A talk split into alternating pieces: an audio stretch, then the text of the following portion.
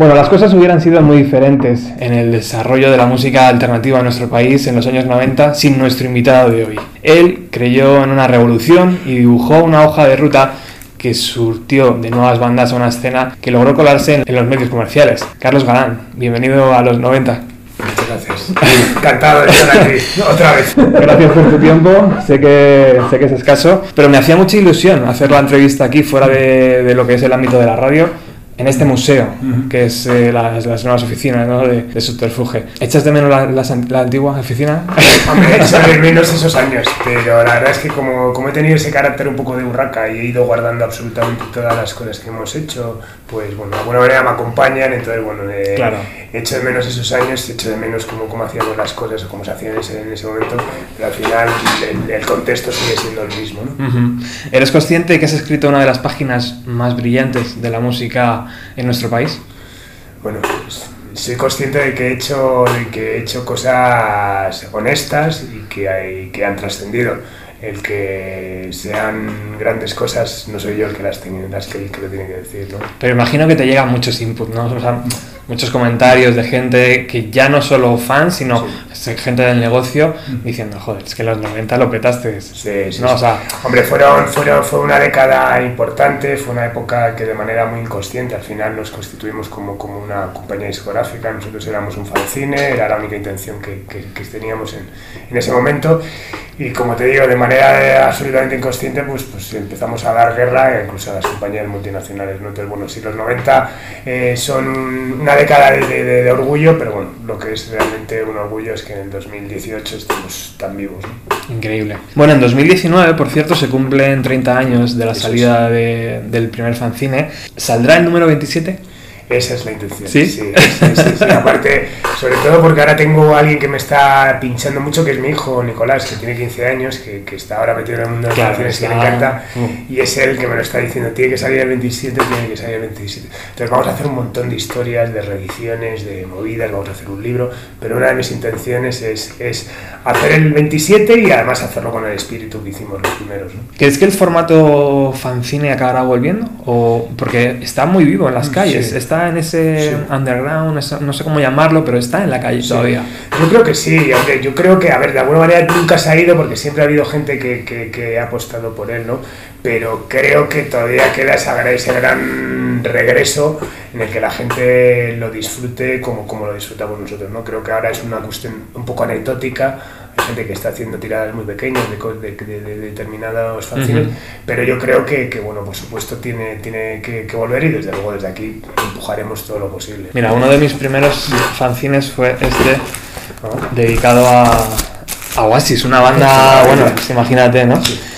Y, y, y, me hace mucha gracia verlo ahora, tantos años después, porque son fotocopias, pues sí. lo que se hacía, sí, ¿no? Sí, Está claro. ¿Todavía guardas el ejemplar de los Galán? ¿Ese primer fanzine que editaste? No, ah, no, no, no, no, ese no lo tengo, tengo, mira, he conservado muchas cosas, pero ese no lo, no lo, no lo tengo porque, por mudanzas, historias, pues en algún momento desapareció.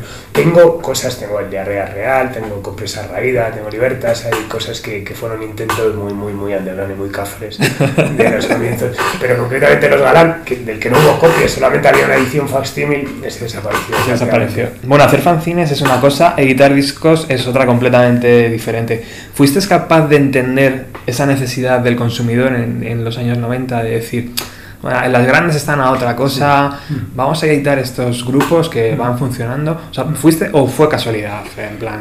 Hombre, yo creo que fue un poco de todo, ¿no? A ver, eh, evidentemente vi que había un, un hueco, eh, que las multinacionales era en su momento de máxima gloria y esplendor, que vendían de todo muchísimo y sacaban grandes éxitos y vendían muchísimo y hacían una cosa y sacaban a la réplica y a la réplica de la réplica, por lo cual yo creo que era momento para, para, para, para, para así gestar lo que, lo que, lo que ha sido Subterfuge, ¿no? Una compañía que procedía y procede y a mucha honra del underground, que apostaba por las, por las propuestas que eran más, más alternativas a, a, lo que el mainstream estaba, estaba trabajando y que de alguna manera pues luego funcionó, ¿no? Tuvimos la suerte, no se buscaba, no se buscaba el, el, el éxito inmediato para nada, si se buscaba consolidar la carrera de algunas bandas y se consiguió, ¿no? Y eso mm, repercutió luego en un montón de cosas, ¿no?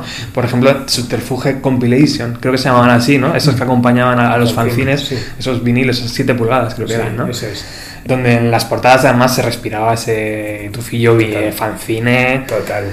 Eh, dio paso eh, a, a ese single compartido de Australian Blonde y, y Jack. Sí. Fue Chup Chup la canción que lo cambió todo, Sí. Carlos. Sí, ¿verdad? Sí, hombre, yo creo que es el. eh, al- al final, todos, todos estos años ha habido distintos puntos de inflexión, ¿no? Yo creo que Chup Chup es el primero, ¿no? De- pasamos de, de, de- de- de hacer un fanzine, de sacar singles de amigos, a de repente un grupo que trasciende, un grupo que, que, que suena en la, que empieza a sonar en las radios, una canción que suena en una película, una canción que suena después en un anuncio, ¿sabes? Por alguna manera fue una especie, fue un el primer punto de inflexión y sobre todo fue también, siempre digo, como una especie de universidad que nos dio la vida, ¿no? De repente era poder trabajar eso, distintas, distintos aspectos del negocio que, que no, no, no lo hubiésemos encontrado de otra manera, ¿no? Que era poder trabajar con publicidad, trabajar con cine y tener una canción con éxito. Ujú. Te he pedido esta mañana que nos eh, editaras, que nos dieras cinco canciones. ¿Qué te parece si escuchamos, por ejemplo, la primera de ellas? Hemos hablado de Chup, pero podemos ir con Doctor Explosion si quieres Fenomenal. y recuperarlos, ¿no? Perfecto.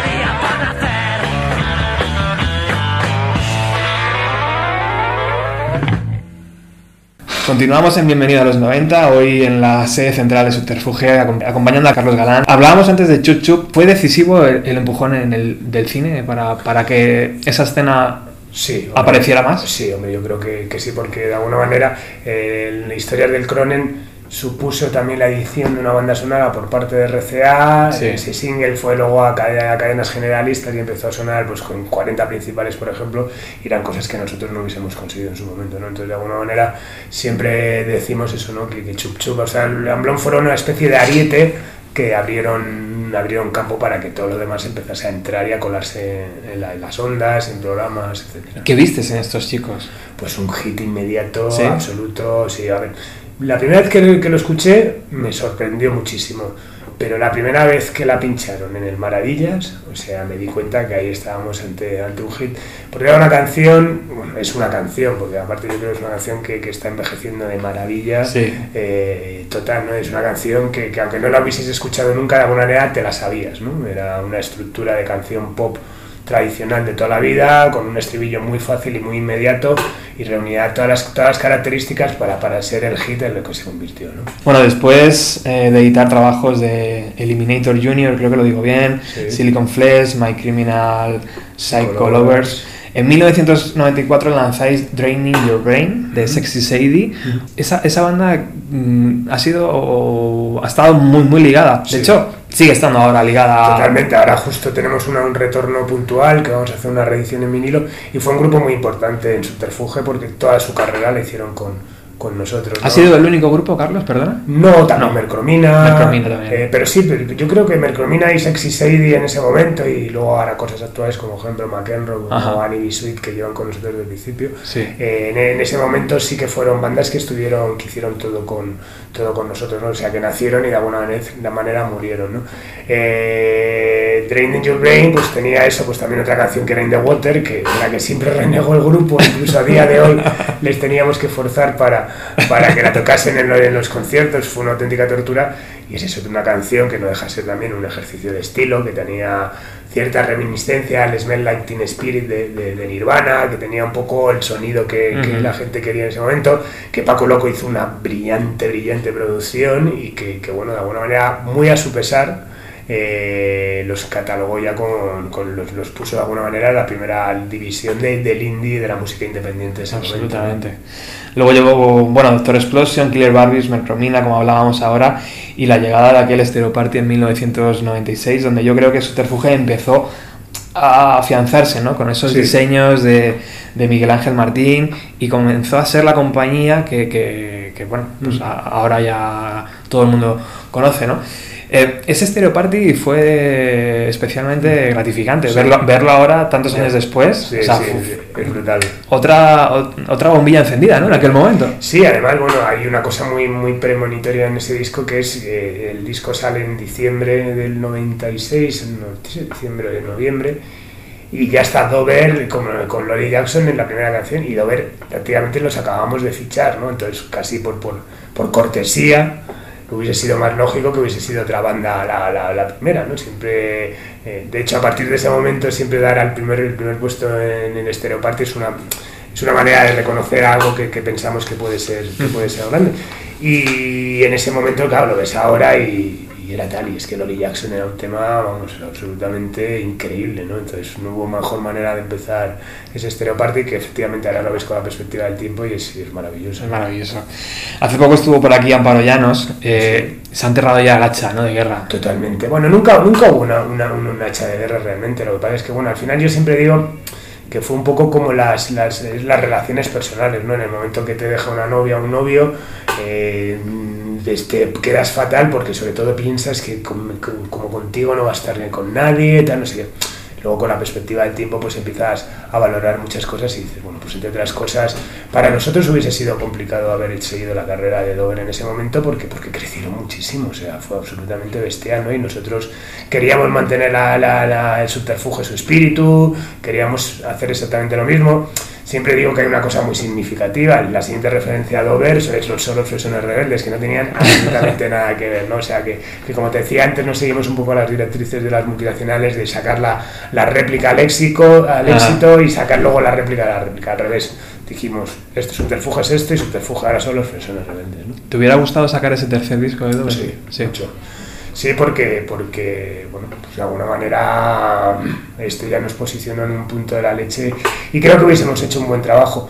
Creo que lo hicieron bien, ahora con la perspectiva del tiempo, creo que hicieron el disco que, que- que- que quisieron hacer y que igual a mí no hubiese sido muy capaz de hacer, pero bueno, sí algo me hubiese gustado. ¿Y se logra salir de aquello sin cicatrices? ¿O Eh, se logra, mira. Como yo sé- compañía y Total, como- total, absolutamente. Aparte, siempre es eso. Yo siempre digo que los dos éxitos más grandes de Subterfuge son Dover y haber sobrevivido a Dover, ¿no? Entonces, eso sí es importantísimo. Entonces, las más que cicatrices son muchas enseñanzas y muchos aprendizajes y, y eso hay muchos errores que cometí después, como la, la creación del diablo y esas cosas que, que fue un poco también. a mí, ellos siempre digo, es que se, se creyeron unas estrellas y tal, y bla, bla. Y yo también, ¿sabes? Yo también, mi ego se infló a unas, unas dimensiones bestiales, ¿no? Y eso, pues, lo canalicé en eso, pues, en una cierta eh, golatría que pasó por, por crear una distribuidora cuando no, no era consciente de que era otro negocio y bueno, pues tropezar como tal. Entonces, bueno, la perspectiva es que, que también de, de ese momento tan especial, pues aprendí muchísimo, ¿no? ¿Qué te parece si escuchamos Serenade? Vamos allá. Friend, she broke her coat and she put on her jacket. Now they're scared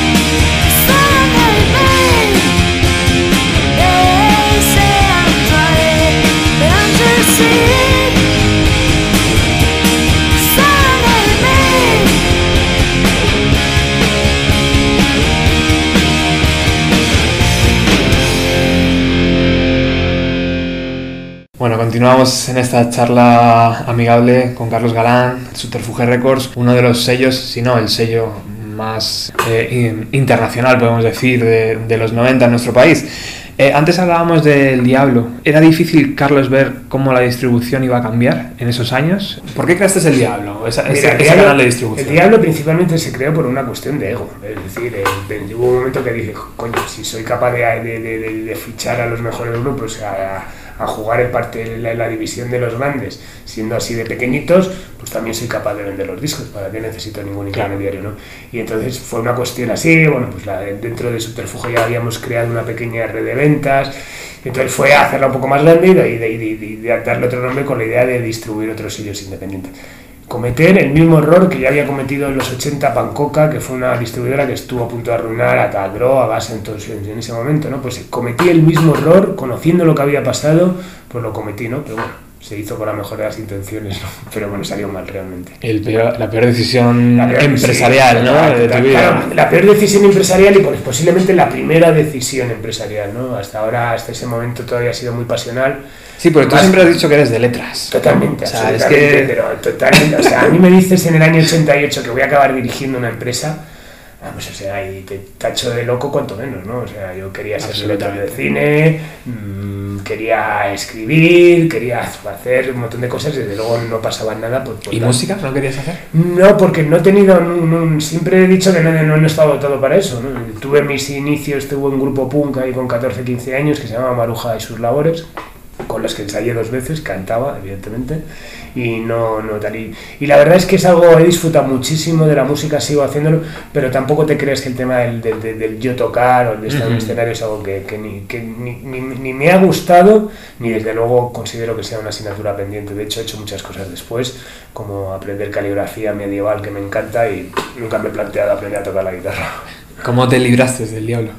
Pues tuve mucha suerte también, una vez más. La verdad es que la suerte siempre ha sido un factor importante. Pues el grupo Prisa en ese momento quería formar una gran estructura musical, Ujú. que era Gran Vía Musical, donde tenían Music, que era una compañía, digamos, mainstream, tenía Planet Events, tenían Media Festivals, tenían Nova, y querían una pata independiente. Entonces lo primero que hicieron fue intentar comprar subterfuge, ¿no? Y entonces Wow. hicieron muchos acercamientos, yo les dije que no, que no, pero de repente un día dije, oye, mira, subterfuge no, pero tengo esto y tal, que bueno, bonito, barato. Eh, eh, incluía la distribución de Subterfuge y la de otros sitios independientes. De alguna manera era ya poder, poder montar una historia, lo que querían ellos ya un poquito hecho, ¿no? Y así de esa manera y casi casi por las deudas que tenía, pues conseguimos colocarlo. Y sobre todo conseguí colocarlos con la gente que trabajaba ahí, porque al final ya mi, mi gran preocupación durante un tiempo fue como, coño, la gente que trabaja ahí, que eran mis amigos, porque toda la gente que entró trabaja en Subterfuge eran mis Claro. amigos, y entonces, pues bueno, fue un momento tan difícil, pero ya te digo, tuve suerte y lo, lo conseguí sacar. Bueno, después de Dover, en 1988, 1998, perdón, hace 20 años ahora, Subterfuge lanza It's Beautiful Is Love. ¿Qué preparáis? ¿Qué estáis preparando? Es- se, se me saliva la boca. ¿Qué, Sí. qué voy a- qué vamos a Pues mira, poder? Vamos a hacer una reedición en vinilo. Vamos a hacerlo conjunto. Bueno, hay una compañía nueva que se llama Larvin que, que se están especializando en hacer reediciones en vinilo así muy cuidados, vinilos 180 gramos de color y tal. Entonces lo vamos a hacer junto a ellos, vamos a hacer una, una, una colección. Empezamos con Devil King to Me y, y en paralelo con It's Beautiful Love, que se cumplen 20 años. Y va aprovechando eso, pues van a hacer una serie de conciertos. Van a hacer en Valencia, van a hacer en Palma Mallorca y posiblemente después de verano hagamos un Madrid. Van a ser cuatro o cinco conciertos, no hay intención de hacer nada más, muy puntual y bueno, para celebrar un poco estos 20 años. ¿no? ¿En ese contenido del vinilo se puede decir algo? ¿Va a haber maquetas o va a No, haber.? va a ser ¿no? exactamente el mismo tal, lo único va a ser doble, porque Ajá. por duración era imposible hacerlo tal. Se ha remasterizado, suena muchísimo mejor, es bestial el sonido ahora, y se ha pulido errores de, de audio pues que quizás en ese momento, por la, por la inocencia, por la incredulidad del momento, pues se dejaron pasar y ahora Sí. bueno, se han pulido. ¿no? ¿Qué tienen las reediciones, Carlos? Que los que compramos el original en el 98 vamos a comprar el del 2008. ¿Qué tiene la reedición? Bueno, esta reedición tiene una cosa fundamental. No, que no, es- no solo la de Sexy Sadie, sino en general, porque Vale. parece que estamos viviendo otra vez, ¿no? Vale, pues eh, mira, y eso es algo que yo no estoy muy a favor, ¿eh? O sea, también a mí me jode muchas veces que tengo un disco y, que me tengo que. se sale una reedición remasterizada y tal. Sí. y tal. En el caso de Sexy Sadie es que nunca salió en vinilo en, en su momento, Ah. ¿no? Entonces no voy a reeditarlo en CD. O sea, la idea es hacerlo solamente la reedición en vinilo y como celebración. Y en el caso de, de Dover, de Belkin to Me, es que se hicieron muy pocas copias en su momento en vinilo. O sea, Ah, eso- en cuenta que casi de 700.000 copias, yo creo que fueron 500 vinilos. O sea, frente a 90.000 casetes. que se Tirada- vendieron, ¿no? tirada que- pequeñísima. Claro, entonces, bueno, hay mucha gente que durante todos estos años nos lo ha pedido, nos lo ha pedido, y te dijimos, mira, yo creo que es el momento es- estupendo, ¿no? ¿Y qué, qué- qué nos pasa a nosotros, tío? Como, como comprador de música. ¿Por qué volvemos a comprar el mismo disco? Ya. 20 años Sobre después. así de chaval, a mí me pasa muchas veces también me lo planteé, y sobre todo en mi casa también, que, que bueno, ya empiezo a tener cierto problema de, de almacenamiento. muchas veces digo, el otro día volví del concierto de The Pressing Claim con mi disco, mi, mi Radio Surf reeditado y tal, y decía, joder, Carlos, ya lo que te faltaba, o sea, todo lo que tenías ahora lo vas a duplicar, ¿no? Bueno, ¿qué te parece si recuperamos una canción de ese disco, de Sexy Sadie? Perfecto, ¿Cuál es tu preferida? habrá New World.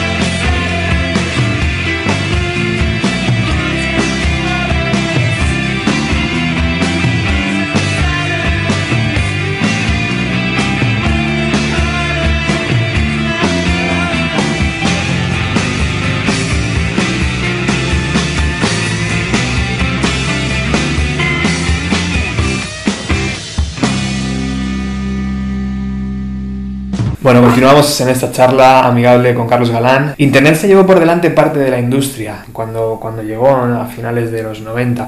¿Era imposible, Carlos, prever ese, ese tsunami? Eh, Sí, sí, ¿verdad? Era absolutamente imposible. A ver, eh, no hay nadie. A ver, al final también yo siempre digo que, que nosotros, aunque éramos, somos una compañía independiente, muchas cosas nos regíamos también por la, por la prescripción que hacían las compañías grandes, Ujú. las compañías ya con, con solera. Que, de alguna manera era un poco eh, una estructura muy básica de lanzamiento, ¿no? Pues tienes que sonar en radios, tienes que meter publicidad aquí, pues hacíamos un poco lo que otros hacían, intentando darle la personalidad nuestra. Internet es un momento en el que nadie sabe por dónde va nada, las multinacionales en vez de sentarse a hablar con masters se dedican a perseguirles, a perseguir a los negritos de las, de la- del top manta y nadie se preocupa por ver que hay una cosa que está creciendo al lado, que es una masa gigantesca que, que- que- que va a arrastrar todo el negocio. Pero no solamente por lo que implica de- de- de- de- de- del formato, sino porque también al, al- al usuario, ¿no? O sea, cómo le cambia esa percepción, cómo de repente pasamos al todo tiene que ser gratis, en no me gasto un duro en música, tal, entonces son años muy complicados porque somos nosotros los que cada uno desde, cada, desde nuestras distintas compañías tenemos que redefinir por dónde van las cosas, ¿no? darle una vuelta a tal, empezar a adquirir roles que hasta entonces no, hasta entonces no, habíamos, no habíamos tenido. ¿no? Entonces, eh, siempre digo que tuvimos la suerte de la música de ser los primeros de ese tsunami, porque yo me acuerdo cuando nos pasó un poco a nosotros, hay gente, amigos que trabajan en el cine, decían, "Os vais a la mierda, tal, no sé qué. Yo decía, bueno, no sé, igual vosotros también, ¿no? Y efectivamente, ¿no? Pasó luego al cine, pasó a la publicidad, pasó a- en general a toda la industria de, entretenimiento, ¿no? Y de comunicación, ¿no? A las agencias de publicidad. Por lo cual, bueno, pues, pues hemos tenido más tiempo para rehacernos y para, para ver por dónde, por dónde iban las cosas. Pero evidentemente eh, había algún gurú que au- auguraba lo que podía pasar, pero nadie era consciente. Nosotros, porque pensábamos que nuestro, nuestro, nuestro público era muy fiel a, a Subterfuge, a las cosas que editábamos y al formato. Las compañías grandes, porque vendían, facturaba cualquiera de ellas en España 5.000, 6.000, 7.000 millones de pesetas, entonces nadie podía pensar que eso podía cambiar. ¿no? Entonces, bueno, era una situación, fue justo además un pico de, de- de- de la industria multinacional gigantesco. También en España coincidió con la Operación Triunfo, entonces de repente cuando estaba menguando en, en ventas por un lado, por otros lados se estaba creciendo. Fue un momento muy muy complicado, pero bueno, que no haya, que luego nadie diga yo, yo sabía que iba por aquí, Claro. porque mentiría. Luego está la otra cosa, ¿no? Que es las grandes compañías, Sony, eh, vendiendo mm, eh, copiadoras de CD, ¿no? Sí, o sea, que al final era como... No, no, era absolutamente delirante, tío, delirante. O sea, hubo un momento que, que, que, que eso... No, y eh, eso fue delirante, pero es eso. Y luego ver cómo perseguían el, el, el, el- al, negrito, al, al, a la manta del tal, ¿sabes? O sea, era como, o sea, pero no veis lo que... A ver, yo en ese momento no lo justificaba eso porque nunca lo justifiqué, porque me parecía una chaladura, que no, pensaba que no tenía ninguna culpa de esto tal, pero realmente era eso, es como que estaban atacando algo y detrás era algo que estaba haciendo Mm. creciendo detrás ¿no? de manera bestial y era pues eso, de- de la, la revolución digital que genera una reconversión industrial no solamente en la música sino en todos los planos del entretenimiento. ¿no? Y ahora, Carlos, 20 años después de cuando nos metíamos primer- por primera vez en Internet, ¿cómo está la situación? Porque Pues parece mira. que, que al final las bandas son las que menos acaban Sí.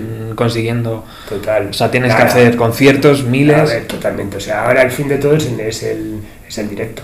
Sea, el sacar cambiado. disco, eh, esos años sabáticos que, que tenían los grupos, desgraciadamente se han acabado. Ese me voy a retirar dos años para no cansar a la gente, se han retirado. O sea, el, publi- el, el artista se ha convertido, eh, ha vuelto a ser un obrero. El sentido es eso, es eh, como, como, no sé, pues los, los artistas de, de Louis Armstrong, en los años 20-30 tocaba la trompeta de lunes a domingo, porque era el modo de vivir, ¿no? Pues ahora casi casi es lo mismo, ¿no? Van a tener que tocar, vivir de la música va a implicar, va a implicar eso, ¿no? En el caso de las compañías, pues eso, pues adoptar una serie de roles para los que no estábamos preparados y que no, era, no nos interesaban, pues como el management, el booking, la distribución más, más, más, más, más especializada o el- el- la editorial, trabajando más en, en- en conciencia lo que es todo el tema de, de anuncios, etcétera pues al final hacer otras cosas más a todo nuestro trabajo diario, que era principalmente y únicamente buscar talento, desarrollar su carrera y editar sus formatos. ¿Y dónde está el dinero ahora? ¿Dónde está? En, En la suma de todo, en la suma de todo, en la suma eh, se, se vende un poco el formato, esas canciones generan unos derechos de ejecución, unos derechos de SGAE, unos derechos de AIE, unos derechos de... Pero son de- gente. todavía, Claro, ¿no? claro, claro, claro, claro. Al final es la suma un poco de todo eh, la, que, la que genera un, un algo. Eh, es eso, nosotros antes solamente vendíamos discos y había una, una empresa paralela que eran los managers, que era una, una empresa paralela que eran los distribuidores, una empresa paralela que hacían el merchandising, pues todo eso lo hacemos nosotros. Claro. Entonces, bueno, también, eh, a ver, Internet mm, ha cambiado muchas cosas, o sea, no solamente ha menguado los ingresos, también ha transformado le- le- las inversiones, o sea, ahora es muchísimo más barato grabar un disco porque los avances tecnológicos son bestiales. Ahora es muchísimo más fácil hacer promoción sin tener que gastarte Sí. un millón de pesetas en publicidad en el mundo sonoro, Rod de Luz, Ruta 66, tal, como teníamos Como que hacer antes. con cada lanzamiento, ¿no? Entonces, todo eso te es decir que puedes lanzar un disco a la calle casi casi con la única inversión humana del esfuerzo. ¿no? Entonces, bueno, Mm. eh, antes te ponías unos break-even que era que tenías que vender 15.000, 20.000 copias para poder recuperar y ahora es distinto todo. ¿no? Ujú. Entonces, bueno, al final es eso, es, es en- como en todo, ¿no? Yo creo que Internet también lo que ha hecho también es muchas cosas es eh, hacer desaparecer la perspectiva de la cultura del pelotazo. Se acabó eso como nos pasó a nosotros, ¿no? Vender 700.000 copias o eso, y al final yo lo aplico también a otras, a otras disciplinas de la vida, ¿no? no sé, Sí. Me encantan las panaderías que están surgiendo en los barrios, en los barrios ahora, ¿no? Y hay gente que sabe que no se va a forrar vendiendo barras de pan, ¿no? Y cuando antes de la crisis esta de, de crisis económica realmente, eh, estaba todo el mundo pensando que lo único importante era hacer una empresa para venderla a Google el año que, al año siguiente, pues tal, ¿sabes? Yo creo que todo esto que nos ha pasado a todos es como, coño, Mm. vamos a disfrutar de las cosas que hacemos bueno, lo importante es seguir el día a día y es eso y poder cada, pagar los sueldos cada mes, Sí. eh, tener perspectiva de, de a, a- a corto y largo plazo, con los pies en el suelo. Ahora, por ejemplo, un artista de los últimos que hayas Sí. fichado, por ejemplo, Mou, que Sí. la tengo muchísimo respeto y, y la admiro muchísimo. Cuando te sientas con ella y planeáis lanzar un disco, realmente en, fa- en fabricación se fabrica. Mira, en el caso de Mou no hemos hecho ni fabricación. Ni fabricación, ni siquiera. Ahora, ahora cuando completemos el álbum posiblemente hagamos un vinilo, una edición bonita porque, porque, porque nos apetece, pero no... no Pero hablamos siempre de cantidades Nada, bajas, 500 ¿no? copias. Claro. Luego hay grupos, pues Viva Suecia, Neumann, Arizona Baby, Corizona, son grupos, sobre todo también que venden mucho en directo, ¿no? Entonces, bueno, estos son grupos ya pues que, que tienen cifras, estamos hablando de 5.000, 6.000, 7.000 copias, ¿no? Pero, pero muchos grupos, pero aparte es que hay grupos que es que, les- es que les da igual, es que Ya. tienen el formato... Absolutamente. O sea, Se lo pasan por el o formato. Gabriela en la vida le he preguntado por un formato físico, es algo que tal, o sea... Están en otro. Está en otro pero mundo, eh, claro. eh, estoy absolutamente. Estoy encantadísimo con las, las nuevas generaciones reales que son las de ahora, ¿no? Yo creo que a, mediados de los 2000 sí que hubo un cierto momento ese, cuando eso, cuando de la crisis económica, de la crisis de la industria, en el eso, de repente hubo como un, parecía que se dio la vuelta contra las multinacionales y pasamos de ser, pues de alguna manera, mecenas a ser unos ladrones, ¿sabes? Entonces hubo un momento un poco de, de- de conflicto interno a todos los niveles, ¿no? Que nos generó ciertas dudas de- de todo, ¿no? Entonces yo creo que eso ha vuelto a su sitio, a su raciocinio, es como, coño, esta gente lleva 30 años haciendo tal lo que les gusta y en el fondo es estar al lado de- del talento alternativo, o sea, aquí no hemos ido a hacer nada mainstream, porque primero porque no sabemos hacerlo, ¿no? Y segundo porque, bueno, porque no queremos tirar por tierra pues una historia, ¿no? te he traído un pequeño obsequio y fue la propia Mou la que dijo, la que se quejó en redes sociales, porque creo que es un poco muy combativa, eh, que había poco pocas chicas, Sí. ¿sabes? Que había, en plan, vio los grupos y dijo, ¿pero qué pasa? ¿Que no contáis con mujeres aquí o qué? Y yo le hice, le hice ver que no, que, que no, que, que se haya dado así el disco. Pero me hace, me hace mm, entrever esto que, que Graviela es, es dura, ¿no? O sea, Es que, dura. detrás que es sí, divertida. aparte de, de- tiene es, es- como un ser como de un, de un aspecto muy frágil y Sí, pero luego tiene un talento enorme. tiene esa- un talento enorme tiene un bozarrón de la leche tiene una Sí, sí, sí, personalidad sí. desbordante y creo que tiene un futuro bestial y tiene una bueno ahora mismo es una artista mucho más eh, valorada en Estados Unidos eh, que, que en, que en España o sea el 75% de sus escuchas en Spotify son, son de Estados Unidos por lo cual creo que, que es alguien que nos puede dar un día más una alegría potente fuera de España ¿Y cómo la fichaste? pues mira, realmente esto fue por Nacho Sereno, un chico que trabaja en, en- en el ABC, que me dijo, mira, te voy a mandar una cosa, no sé si tal, eh, pero a mí me parece que es increíble. Me la mandó a las 3 de la tarde y al día siguiente estaba tomando el café con ella y el lunes firmando, o sea, fue todo rapidísimo. Sí. Sí porque eso lo, lo he aprendido también ya con los años, que muchas veces, ya no por una cuestión de que se vayan a otra compañía ni nada, ¿no? sino por una cuestión de que, coño, cuando te emocionas por algo, la emoción tiene que ser el aliado para, para, para salir. Entonces, bueno, pues en este caso era hacerlo todo muy rápido y poner en funcionamiento. Y ya te digo, Imou es un, un proyecto a largo plazo, ¿sabes? No es un proyecto de... Sí, por eso no queremos sacar un disco y de repente que no cumpla unas expectativas de ningún tipo, ¿no? Preferimos seguir can- sacando canciones. Es muy joven, que vaya creciendo como artista y ya te digo, o sea, a largo plazo, a largo medio Súper plazo, joven. Bueno, ¿qué te parece si escuchamos algo de ella? Vamos allá.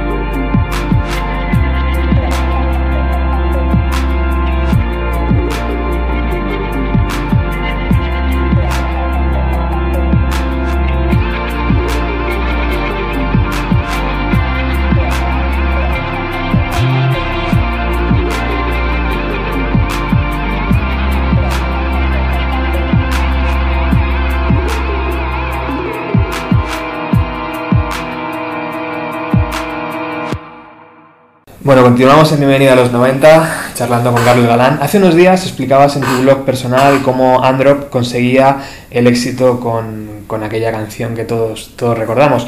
Eh, ¿Todo lo que tocabas se convertía en oro, eh, Carlos, o, o- o no? Ojalá, ojalá no. Pues desde fuera lo parecía, Sí, ¿eh? sí, sí, me acuerdo que salió en, una, en una revista, venía Carlos Galán, el Rey Midas. de- Sí, sí, sí. No, no, lo que sí creo que tuvimos, y creo que de hecho lo mantenemos de alguna manera, cierta capacidad para, para dar un certificar, eh, dar un certificado de calidad y de, de- de- de- de una cierta, de unos ciertos valores a cada uno de los discos que, que hacíamos. Entonces, convertirlos en oro no, porque mm, directamente no estaría aquí ahora, ya estaría en Hawái surfeando, que es lo que me gustaría.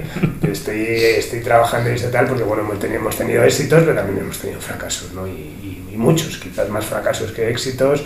Eh, claro, ¿no? Entonces, eh, no soy un rey Midas que lo convierto en oro, pero sí he conseguido que la gente le dé la vuelta a los discos y que, que sepa que, que Subterfuge le va a ofrecer algo más allá del estilo, porque como sabes somos un sello muy ecléctico, sacamos pop, sacamos rock, sacamos electrónica, entonces bueno, creo que eso es uno de los motivos que, que- que es para sentirnos muy orgullosos. ¿Te llegaste a cansar en los 90 cuando te perseguíamos todas las bandas con las maquetas? No. Carlos, Carlos, por favor. No, no, no, cansarme nunca, nunca. Aparte, no, para mí es eso, mientras que te decía antes que no, nunca he tenido que, la intención de tocar y esas cosas, el respeto que siempre y la admiración que he tenido hacia el músico siempre ha vencido por todo. Me he, escuchado más maquetas que nadie en este planeta. Bueno, igual Julio Ruiz ha escuchado una, pero he escuchado muchas maquetas y, y, y no, y de hecho he hecho falta un poco esa maqueta física Ajá. Eh, cuidada y donde que de alguna manera sentías que te la entregaban y que te estaban entregando parte de su vida, ¿no? Sí. Ahora es todo mucho más frío, este Sí. WeTransfer y estas movidas que me horrorizan, ¿no? Pero bueno, que hay que asumir. Es que te perseguíamos en los conciertos. Sí. ¿eh? Yo me acuerdo que. Carlos, hostia, ten la cinta, ten la cinta, tío. Me tienes que decir qué banda era. Bueno, ya ni me acuerdo.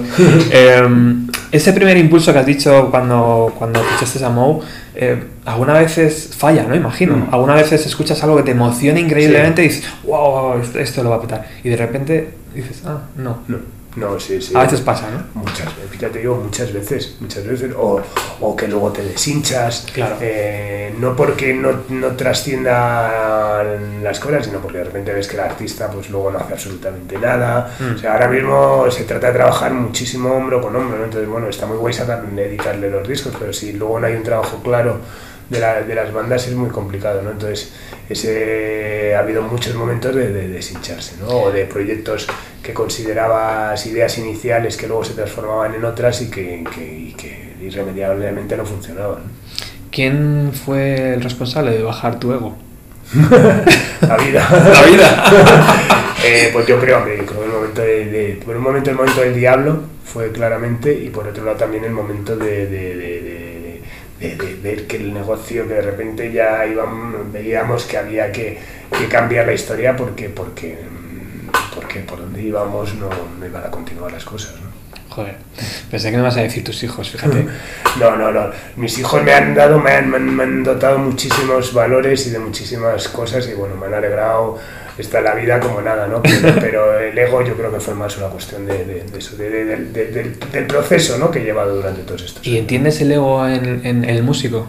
El, el músico que está Sí. tocando para 100 personas Sí. y dices, pero hombre, a ver, que no eres Mick Jagger, ¿sabes? Lo entiendo porque, Sí. bueno, la comunión entre un, entre un artista y 10 fans o 100 fans es casi, casi igual de intensa, ¿no? Entonces lo, lo- lo intento.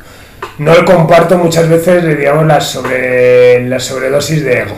Mm. A Eso me cuesta un poco más y hay veces que, que- que- que veo que, se les va un poco la pinza, pero eso es lógico, ¿no? Y Sí. veo muchas veces a la gente como flipa de delante de ellos y es normal tener delante a 500, a 1000, a 800, a 10.000 personas cantando tus canciones, mirándote, tal, es muy fuerte, ¿no? ¿Qué te parece si escuchamos Manta Ray? Perfecto.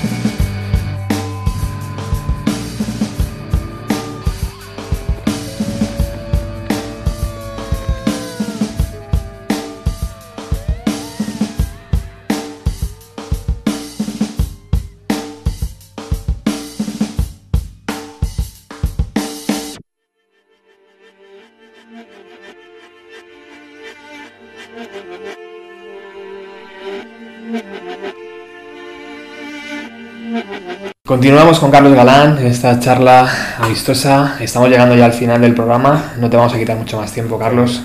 Cuando inventen la máquina del tiempo y te hagan y, y puedas regresar a los 90, ¿qué cambiarías de la historia de Subterfuge? ¿Cambiarías algo de decir, ay, mira, aquella tarde nos equivocamos en esto? Pues mira, yo creo que de los 90 no.